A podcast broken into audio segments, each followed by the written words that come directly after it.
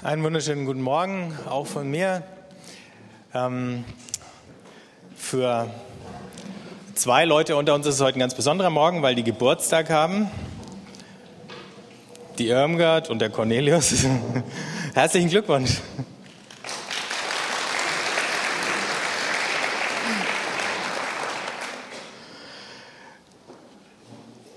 Aber ich hoffe, für alle anderen ist dieser Sonntag auch ein Tag, ihr braucht keine Stühle rausnehmen, wir haben noch Menge frei. Ja, das macht nämlich nur Krach. Wenn ihr schon so spät kommt, dann müsst ihr euch jetzt nach vorne setzen.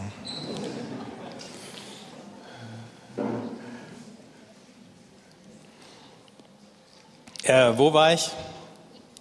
So schnell man, hat man wieder den Faden verloren. Also, ich hoffe, es ist für euch alle heute ein besonderer Tag. Manchmal rauschen ja die Tage so an uns vorbei, dass sie ineinander irgendwie zu verschwimmen scheinen, weil wir auch so gehetzt sind und all das. Und über das wollen wir ein bisschen nachdenken. Und in heute und in den nächsten Wochen anhand von zwölf einzelnen Wörtern nachdenken über ein paar Grund, ja, nicht Ideen, sondern Grundschritte oder Übungen im geistlichen Leben. Und jeweils immer anhand von einem Wort. Das ist leicht, das kann man sich merken. Und äh, wenn ihr euch jeweils dieses eine Wort merkt und äh, das, was es bedeuten kann, wenigstens ansatzweise dann erfasst, dann haben wir einen ganz schönen Weg vor uns. Wir fangen mit dem ersten Wort äh, aus dieser Reihe eben an und das heißt ganz einfach hier.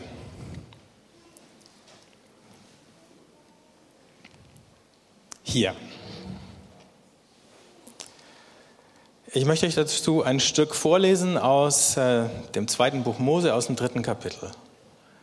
Mose weidete die Schafe und Ziegen seines Schwiegervaters Jitro, des Priesters von Midian. Eines Tages trieb er das Vieh über die Steppe hinaus und kam zum Gottesberg Horeb. Dort erschien ihm der Engel des Herrn in einer Flamme, die aus einem Dornbusch emporschlug. Er schaute hin, da brannte der Dornbusch und verbrannte doch nicht. Moses sagte, ich will dorthin gehen und mir die außergewöhnliche Erscheinung ansehen warum verbrennt denn der Dornbusch nicht? Als der Herr sah, dass Mose näher kam, um sich das anzusehen, rief Gott ihm aus dem Dornbusch zu, Mose, Mose. Er antwortete, hier bin ich.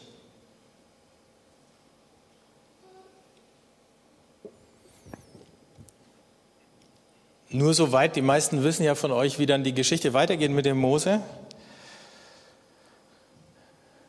Aber der Ausgangspunkt, wo sich vielleicht auch wieder einiges trifft bei der Situation, die wir da bei Mose vorfinden und unserer eigenen, ist äh, das verlorene Gedächtnis. Gott ruft ja immer mal wieder und das allererste Mal, dass er in der Bibel ruft, ist Adam, wo bist du? Und dann gibt es erstmal gar keine Antwort. Und seither ruft Gott immer mal wieder Menschen und Mose ist einer, der ihm antwortet, aber er weiß gar nicht genau, wem er da eigentlich antwortet. Zwischen dieser Geschichte am Anfang des Buches Exodus oder am Anfang des zweiten Buchs Mose und da, wo das erste Buch Mose oder Genesis aufhört, liegen ein paar Jahrhunderte. Ich, wir können nicht genau sagen, wie viele Generationen. Ähm, wahrscheinlich eben, Israel war ein Nomadenvolk, die hatten zu dem Zeitpunkt, auch wenn die Ägypter das hatten, äh, in der Mehrheit wahrscheinlich nicht lesen und schreiben können. Das heißt, alle ihre Geschichten haben sie weitererzählt und selbst wenn noch Erinnerungen da waren an die Väter, an Josef und an Jakob und Isaak und Abraham. Nach so vielen Generationen kann ich mir vorstellen, dass sie weitererzählt worden sind und jemand wie Mose nicht wusste, sind es Märchen Oder war da tatsächlich mal was? Und wenn da was war, was war da? Oder hat sie vielleicht so selten oder viel zu oft gehört und äh, irgendwie 300 Jahre nach Josef wissen weder die Ägypter noch die Israeliten, warum sie in diesem Land sind und warum die Situation zwischen den beiden Völkern ist, wie sie ist.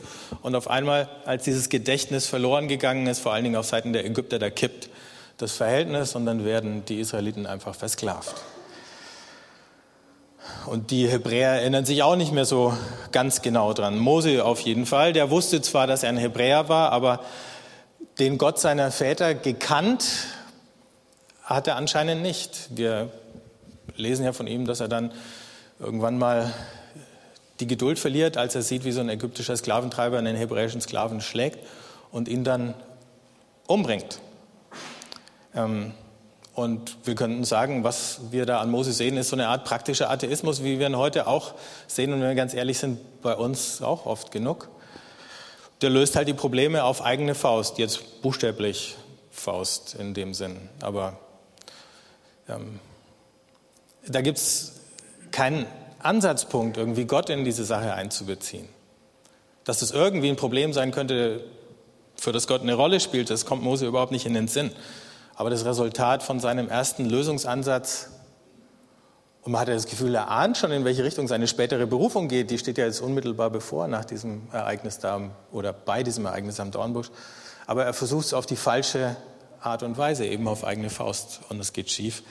Es ist unbefriedigend, er muss fliehen, er landet in der Wüste, dann heiratet er eine Midianiterin und hütet die Schafe. Und dann kommt er dahin, wo wir ihn jetzt eben antreffen. Und jetzt kann man darüber spekulieren, ob der äh, Mose das Gefühl hat, er ist gescheitert. Wahrscheinlich. Ne? Ähm, aber selbst da äh, sehen wir ihn unterwegs. Wir lesen vom Gottesberg, auf den er dazugeht, aber er geht ja nicht dahin, um Gott zu begegnen, sondern weil seine Schafe was zu fressen brauchen. Wahrscheinlich war die Steppe so weit abgegrast, dann hat er gesagt, jetzt gucken wir mal, ob wir woanders noch was finden. Also, dieses Gedächtnis von dem, was mal da war und was Gott schon getan hatte, war verloren gegangen, so wie es heute in unserer Gesellschaft äh, verloren gegangen ist. Sowohl die biblischen Geschichten und dieses Gedächtnis als auch das, was der Glaube und was Gott in der Geschichte von unserer Kultur und Zivilisation und von unserem Volk ähm, lange Jahre bedeutet hat. Und selbst wenn wir immer noch viele Kirchenmitglieder haben, haben wir mindestens auch einen erheblichen Anteil an praktischen Atheisten. Und wie gesagt, ab und zu ertappen wir uns selber dabei. So, wenn das Gedächtnis verloren gegangen ist, wenn da nichts mehr ist oder kaum noch was, was der Mose von sich aus aktivieren könnte, ist Gott wieder am Zug. Und dann passiert dieses merkwürdige Ding, dass da ein Dornbusch brennt, was jetzt nicht ungewöhnlich wäre. So am Rande der Wüste gibt es immer mal wieder Buschfeuer. Aber das Merkwürdige ist, dass da nur ein Busch brennt und dass der brennt und brennt und offensichtlich nicht verbrennt. Wenn Gott es mit geistlichen Analphabeten zu tun hat, wie der Mose eben einer war, dann braucht er irgendwie ein Zeichen. Dann muss es irgendwie was, ein Ereignis in, dieser, in der Welt dieses praktischen Atheisten geben, auf das er sich bezieht oder das Gott auslöst. Und in dem Fall ist es der brennende Busch. Und äh, wahrscheinlich war der Mose auch ganz offen für Ablenkungen. Der saß ja da nicht äh, bei seinen Schafen und hatte sein iPhone aus dem Schoß und hat mit 100 Freunden rund um die Welt über Facebook sich unterhalten und äh, war da absorbiert und abgelenkt, ähm, sondern der saß im Funkloch und da war er alleine mit seinen Schafen. Das Einzige, was er gehört hat, war ab und zu mal ein Mäh. Ziemlich einsilbig, die Schafe. Und von daher ist wahrscheinlich jede Ablenkung erstmal eine willkommene Ablenkung. Ein Ereignis, aha, hier gibt es was zu sehen. Und da geht er drauf zu. Das Rätsel von diesem brennenden Dornbusch, das zieht den Mose an und es erringt seine Aufmerksamkeit. Das ist eben eine Sache, die für uns heute so schwer ist. Ähm, wir leben tatsächlich in einer Welt, wo wir gleichzeitig überall sein können. Viele von euch ähm, arbeiten in Firmen, die möglicherweise über mehrere Kontinente oder dann die Firmen, mit denen ihr zu tun habt, über mehrere Kontinente verteilt sind. Und wenn du früh kommst, dann haben die, die östlich von uns wohnen und eher aufgestanden sind, dir schon 100 Mails geschickt und dann äh, abends oder nachmittags stehen die Amerikaner auf und so weiter. Ähm, da ist immer was los und während du sitzt, und da gibt es ja auch Studien drüber, kommt eine Mail nach der anderen rein an deinem Computer oder es gibt äh, Anrufe von überall her. Wir, wir, wir schaffen es schon gar nicht mehr, einfach nur da an dem einen Ort und zu dem einen Zeitpunkt zu sein, sondern wir sind sozusagen parallel in verschiedenen Welten, an verschiedenen Orten und gleichzeitig auch noch irgendwie scheinbar in verschiedenen Zeiten. Aber wenn man gleichzeitig versucht, überall zu sein oder den Eindruck hat, überall zu sein, dann ist man nirgends mehr richtig. Dann hört Mose aus diesem brennenden Dornbusch auf einmal eine Stimme, die ruft seinen Namen. Nach Jahrhunderten, das kann man buchstäblich dann so sagen, bricht Gott sein Schweigen. Das ist das erste Wort aus dem Mund Gottes, was wir hören nach langer, langer Zeit. Mose weiß überhaupt nicht, wer da zu ihm redet. Dass es irgendeine rätselhafte Person ist, aber Götter hat es viele gegeben. Und nachdem Israels Gott so lange stumm war, war es vielleicht nicht der allererste und naheliegendste Gedanke zu denken, dass der das jetzt ausgerechnet sein müsste. Also muss Gott sich hinterher noch mal kurz vorstellen. Und er tut es, indem er ich habe es jetzt nicht so weit gelesen, aber indem er seinen Namen sagt, ich bin der ich bin, wir haben es gerade in dem Lied gesungen, und damit, jetzt kann man darüber spekulieren, ob er damit eigentlich mehr verrät äh, oder mehr verrätselt. Ich bin der ich bin. Nett. Das hätte ich auch so gewusst. Geht ein bisschen mehr. Nö. Geht nicht. Also der Name ist mindestens so rätselhaft wie diese Erscheinung, die Mose da vor seinen Augen sieht. Und äh, wahrscheinlich ist auch das typisch.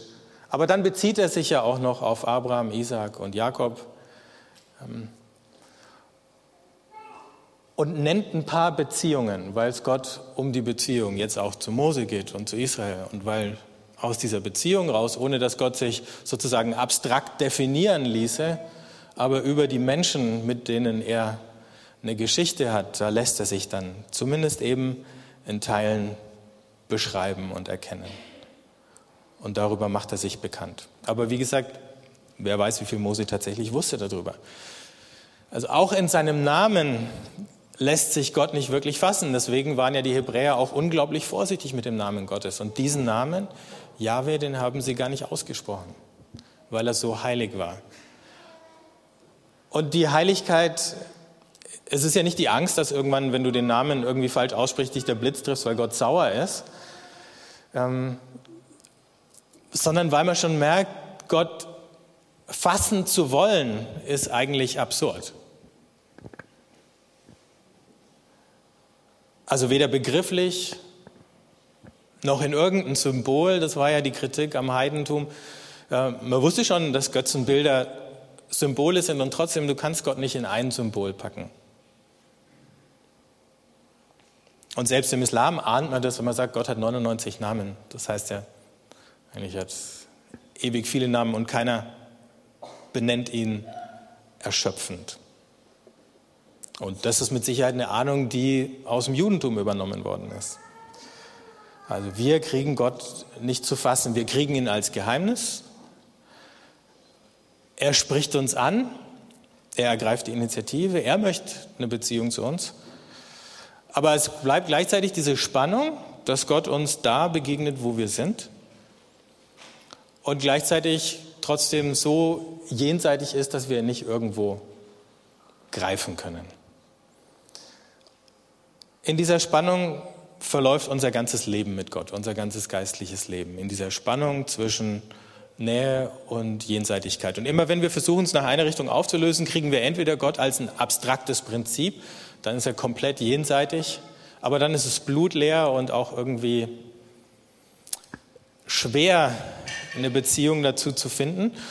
Oder wir kriegen auf der anderen Seite Gott sozusagen als Popanz, als Maskottchen, äh, als äh, irgendwie so ein, ja fast eben was Gegenständliches, was wir sozusagen benennen und in die Tasche stecken und mitnehmen können und dann rausholen, ähm, wie man es braucht. Wie halt früher eben das mit den Hausgöttern so war, die die Nomaden beim Abraham sieht man es ja noch, ähm, mit sich rumgeschleppt haben und dann haben sie da ihr Altärchen aufgestellt und ihr Götzenbild drauf und dann war der dabei. Dann hast du einen Talisman oder sowas, eine Glücksversicherung. Und äh, wir sind ständig in der Versuchung, aus Gott das eine oder, aus, oder das andere zu machen. Mose ist vielleicht auch einfach nur zu überrascht. Das Einzige, was er antworten kann auf die Stimme, ist, dass er sagt, hier bin ich. hier bin ich. Wir kehren ja heute diesen Satz oft genug um. Wenn du irgendwo im Zug sitzt, klingelt bei jemand das Handy und dann sagt der Angerufene, ich bin hier. Weil wir nie wissen, wo der gerade ist, den wir anrufen. Das ist immer der erste Satz, ich bin hier im Zug. Oder ich bin hier sonst wo. Mose sagt nicht, ich bin hier, sondern hier bin ich.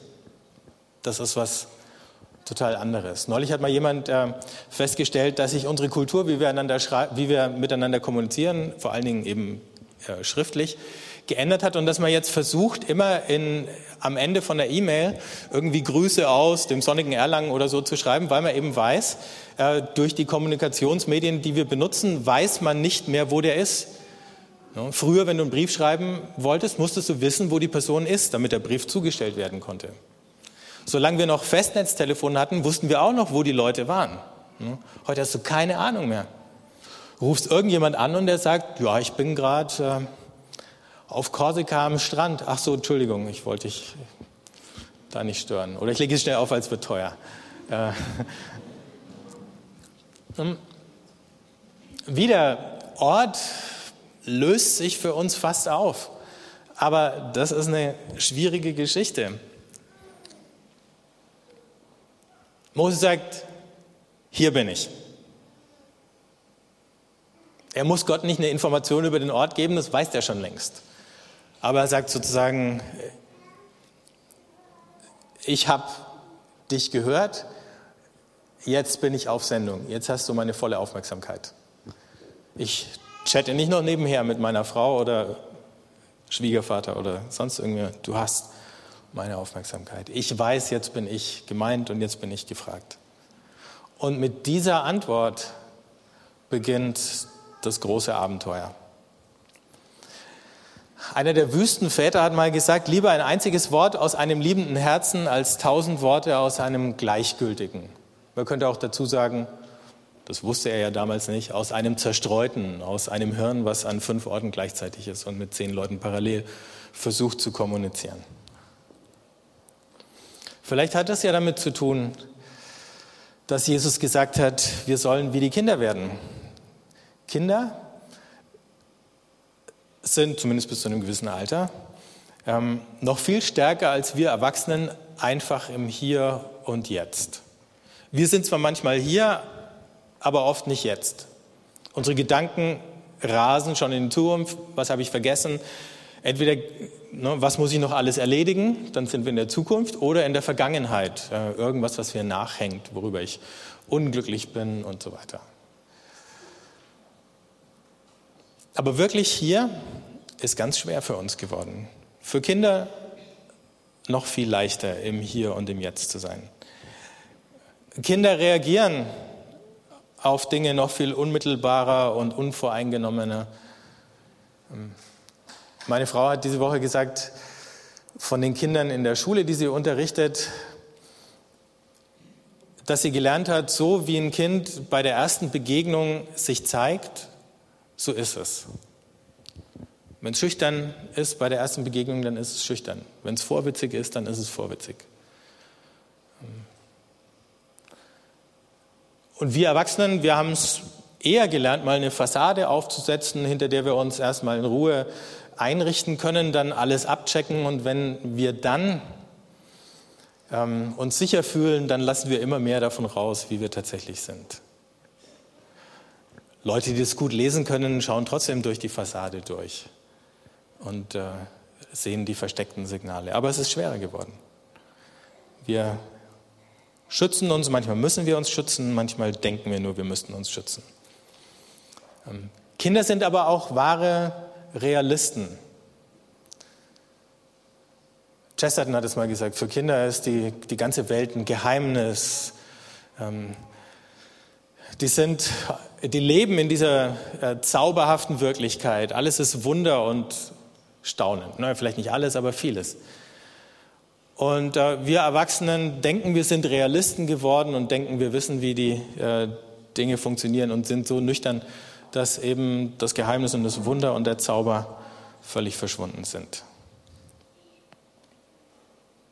Aber eben auch deswegen, weil es uns so schwer fällt, einfach nur hier und jetzt zu sein. Dabei müssen wir gar nicht irgendwo hingehen. Mose war, das machen wir uns gar nicht bewusst, nur für uns ist die Steppe ein exotischer Ort und die Wüste und wir würden alle gerne mal zu dem Berg Sinai fahren oder manche von euch waren schon da. Wir meinen, es wäre ein besonderer Ort, aber bitte, Mose war auf der Arbeit als Gott zu ihm geredet hat. Schon mal drüber nachgedacht? Der war auf der Arbeit. Wir denken, oh, auf der Arbeit, da kann Gott unmöglich nahe sein oder begegnen, aber es war auf der Arbeit. Egal, wo wir arbeiten. Das ist eben dieser falsche Realismus der Erwachsenen. Ja, da kann da brauche ich mit Gott nicht zu rechnen, da brauche ich mit Gott nicht zu rechnen. Vielleicht in irgendeiner exotischen Ecke. Letzte Woche war ich in der Schweiz auf, einer, auf einem Kongress und da hat auch eine Lobpreisband gespielt wie hier. Und äh, das Lieblingslied von dieser Lobpreisband hatte zu tun äh, mit den Wellen des Ozeans und dem Wind, der da tobt und so. Und du hast dich schon an der Küste von irgendeinem Surferstrand von Hawaii oder im Westen Amerikas oder irgendwo Australien gesehen. Ich habe gedacht, wir sind in der Schweiz, das Meer ist hunderte von Kilometern weg.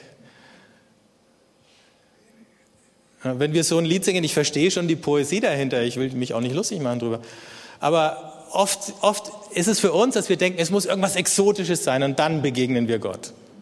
Und deswegen singen wir Lieder von exotischen Szenen und denken, da ist Gott. Wobei die meisten von uns sagen würden, auf den Schweizer Bergen und wir waren mitten und neben dem schönsten Aussichtsberg der Schweiz und die Schweizer singen vom Ozean, weil die Berge sind für sie einfach zu normal. So, viele von uns fahren in die Schweiz, gehen auf die Berge und fühlen sich Gott dann näher. Ja. Dabei könnt ihr auch nach Marlowstein auf den Berg gehen. Oder ihr könnt auch hier unten bleiben. Die ähm, Schriftstellerin Elizabeth Barrett Browning hat mal gedichtet, die Erde ist vollgestopft mit Himmel und jeder gewöhnliche Busch steht mit Gott in Flammen. Aber nur wer es sieht, zieht seine Schuhe aus. Die anderen sitzen herum und pflücken Brombeeren. Es gibt zwei Sorten von Menschen, die Realisten, die pflücken Brombeeren, also die vermeintlichen Realisten. Und die wahren Realisten sehen das Feuer in dem gewöhnlichen Busch. Die Brombeerpflücker fragen, was ist hier verwertbar? Und die anderen fragen, worüber kann man hier staunen? Ich weiß nicht, ob ihr die Rede des Papstes im Bundestag gehört habt oder gelesen habt. Ich fürchte, die wenigsten Abgeordneten haben sie verstanden. Aber der Papst hat sehr klug gesprochen und er hat einen Begriff verwendet, der immer wieder äh, vorgekommen ist in der Rede, leider nie in den ähm, Zitaten, die dann der Papst lobt die Ökobewegung und so stand dann da in der Zeitung zu lesen. Das hat er auch gemacht, aber darum ging es ihm gar nicht. Sondern er hat einen Begriff verwendet, ein Fremdwort für uns, Positivismus. Und was er damit meint, ist eben diese Art Brombeerpflücker-Mentalität. Die Oberfläche der Dinge sehen, das Vordergründige, das Greifbare, das Verwertbare, das Objektive. Wir meinen, das ist das Objektive. Aber objektive Tatsachen sind eine verhältnismäßig neue Erfindung in der Menschheitsgeschichte. Zu meinen, dass es sowas gäbe und dass die Wirklichkeit aus einer Ansammlung objektiver Tatsachen bestünde. Und daran hat der Papst erinnert und hat gesagt, wir können diese Art, die Welt zu betrachten, nicht absolut setzen. Und dann hat er noch gesagt, und wenn wir das täten, dann hätten wir kaum noch eine Möglichkeit, sowas wie irgendwie Werte für ein menschliches Zusammenleben zu begründen. Wenn Natur nur Material ist und ein Objekt, dann lässt sich daraus nicht ableiten, dass die Dinge so sind, dass sie eigentlich oder was eigentlich richtig und falsch ist. Man kann nur sagen, es ist so oder es ist nicht so. Aber wenn wir überhaupt von richtig und falsch reden wollen, und wir kommen ja gar nicht drum rum, äh, sonst brauchen wir auch nicht mehr über Menschenrechte und all das reden oder überhaupt über Gerechtigkeit, wenn wir darüber reden müssen, äh, wollen, dann müssen wir unsere Welt anders sehen. Und dann wird dann müssen wir offen sein, so weit hat er gesagt, für eine Weltsicht, wo wir die Welt anschauen können und in der Schöpfung Gott wiedersehen lernen. Ich glaube, das hat er sehr gut gemacht. Bei allen anderen Dingen, wo ich ihm nicht recht geben würde, aber das hat er gut gemacht. So, Mose sieht das Feuer in dem Busch. Er antwortet, er zieht seine Schuhe aus und ab da war sein Leben nie wieder dasselbe. Für unser geistliches Leben heißt das, es kann auch nur hier und nur jetzt beginnen. Und es ist ja eben gerade oft das Einfache, der gewöhnliche Busch, den wir übersehen und was uns so schwer fällt. Und deswegen freuen wir uns über diese besonderen Erlebnisse. Und schön, dass es sie gibt. Und wahrscheinlich kann jeder von euch wenigstens eins erzählen. Aber dann gibt es ja immer wieder diese Strecken, wo wir durch die Wüste des Gewöhnlichen weiterwandern. Und wir müssen neu sehen und lernen, Gott in diesem Einfachen und Gewöhnlichen zu begegnen. Und das hat zuallererst damit zu tun, dass wir da oder hier sein können. Ich bin gestern weil es einfach so schön war, nochmal eine Runde mit dem Fahrrad unterwegs gewesen. Es war dann schon gegen Abend und ich musste schnell zurück, weil ich noch Wein fürs Abendmahl einkaufen musste. Um euch heute reinen Wein einschenken zu können, sozusagen, musste ich ein bisschen aufs Gas drücken, also auf die Tube beim Fahrrad. Und dann kam ich auf so einer engen Radwegstrecke, dann kamen mir gleich zwei Radfahrer entgegen auf der falschen Seite. Und ich konnte gar nicht anders, als durch so einen äh, kleinen Abschnitt mit Glasscherben zu fahren. Und habe gedacht, verdammt, äh, hoffentlich habe ich jetzt keinen Platten. Aber ich hatte erst vor kurzem meinen Reifen wieder richtig satt aufgepumpt.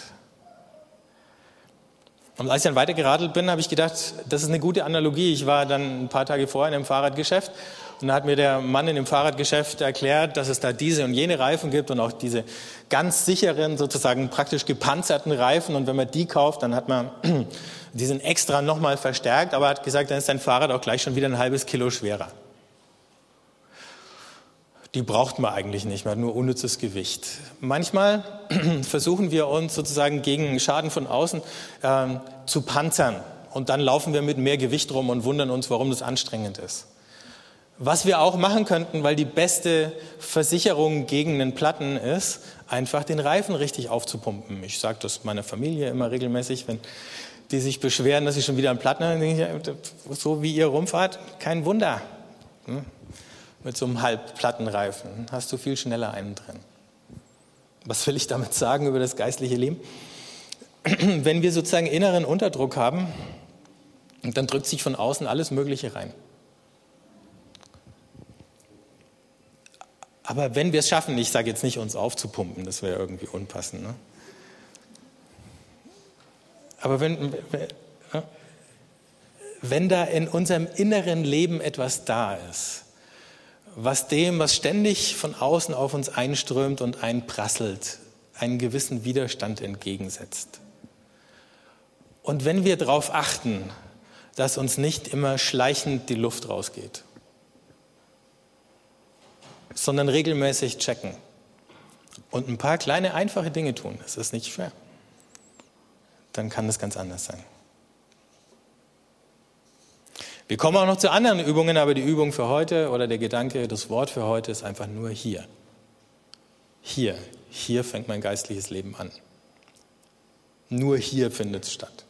Immer nur. Hier, immer nur. Jetzt, immer nur mit dem, der ich jetzt und hier bin und mit Gott, der, das sagen wir immer so dahin, allgegenwärtig ist. Und dann stellen wir uns vor, dass er überall gleichzeitig ist, aber dieses Wort allgegenwärtig soll doch eigentlich nur sagen, er ist immer hier. Hier, wo ich jetzt bin. Nicht, dass es nur um mich ginge, aber eben so, dass ich seine ungeteilte Aufmerksamkeit habe. Das nächste, was er mir dann erzählt, ist, dass es nicht um mich geht, sondern um ihn. Und das macht er mit dem Mose auch. Und auch das hat ähm, Henry Nouwen gemeint, wenn, ich habe es euch, glaube ich, schon mal vorgelesen, dass er geschrieben hat, das Gebet zieht uns weg von der Beschäftigung mit uns selbst, ermutigt uns, vertrautes Gelände zu verlassen und fordert uns heraus, eine neue Welt zu betreten, die unser Herz und Verstand mit seinen engen Grenzen nicht fassen kann. Das ist der Positivismus die engen Grenzen von Herz und Verstand. Gebet ist daher das große Abenteuer, weil der Gott, mit dem wir eine neue Beziehung eingehen, größer ist als wir und alle unsere Berechnungen und Vorsichtsmaßnahmen missachtet.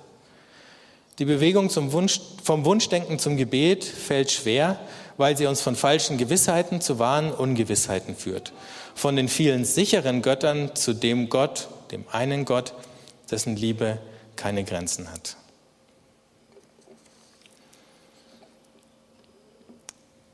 Ich möchte euch einladen, das mit einer kleinen Übung mal zu probieren. Ihr sitzt ja hier einigermaßen locker verteilt mit ein bisschen Platz. Steht doch mal auf.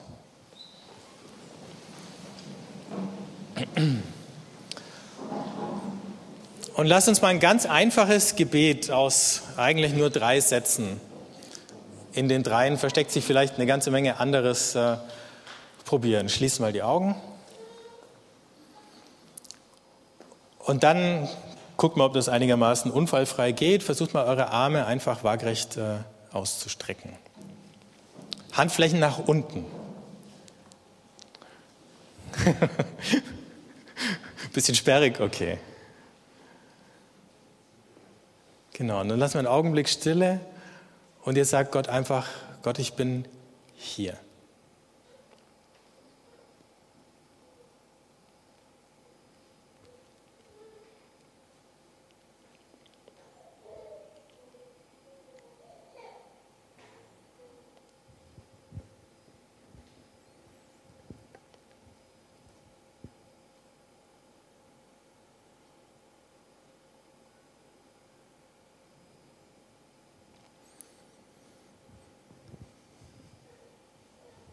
Herr, wir sind hier, hier an diesem Ort, wir stehen hier auf diesem Holzfußboden und sind in einem Raum, wo die Altweibersommersonne reinscheint.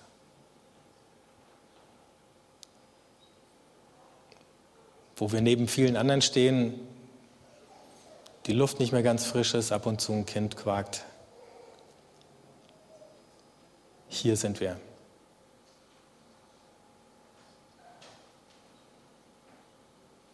In uns ist. Unruhe und Freude.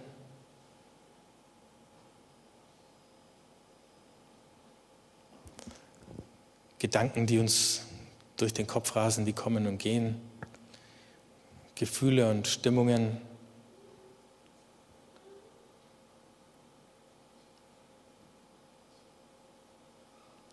Einige sind müde, Der eine oder andere hat Schmerzen.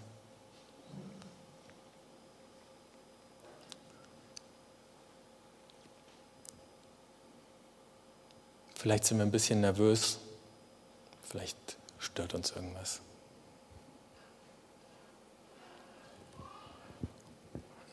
Jetzt könnt ihr eure Handfläche nach oben drehen. Und zu Gott sagen, du bist hier.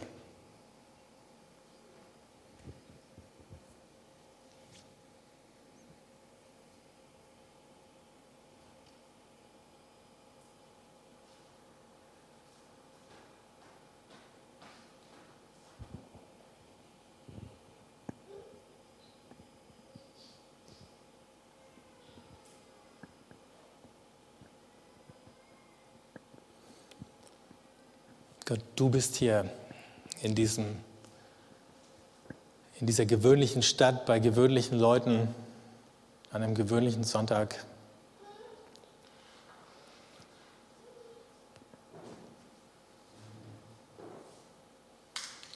Du bist der Gott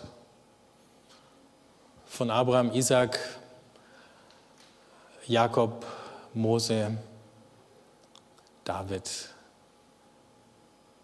der Gott Jesu Christi.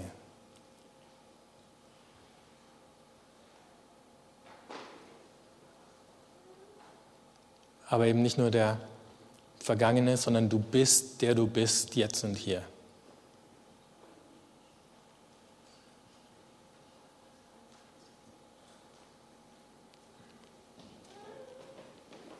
Und hier sind wir zusammen. Du und wir. Du und ich.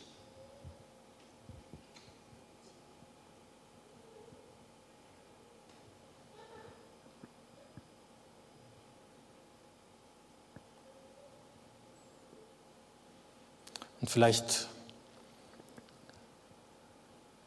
möchte ich dich fragen, wo warst du? Vielleicht fragst du mich, wo warst du? Heute Morgen in der letzten Woche. Aber wie gut, dass wir jetzt zusammen hier sein können.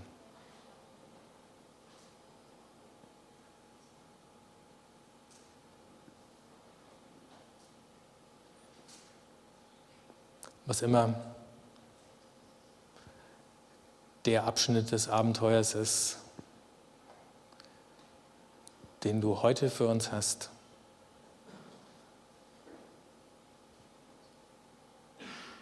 Hier und jetzt mit dir und uns fängt es an. Amen.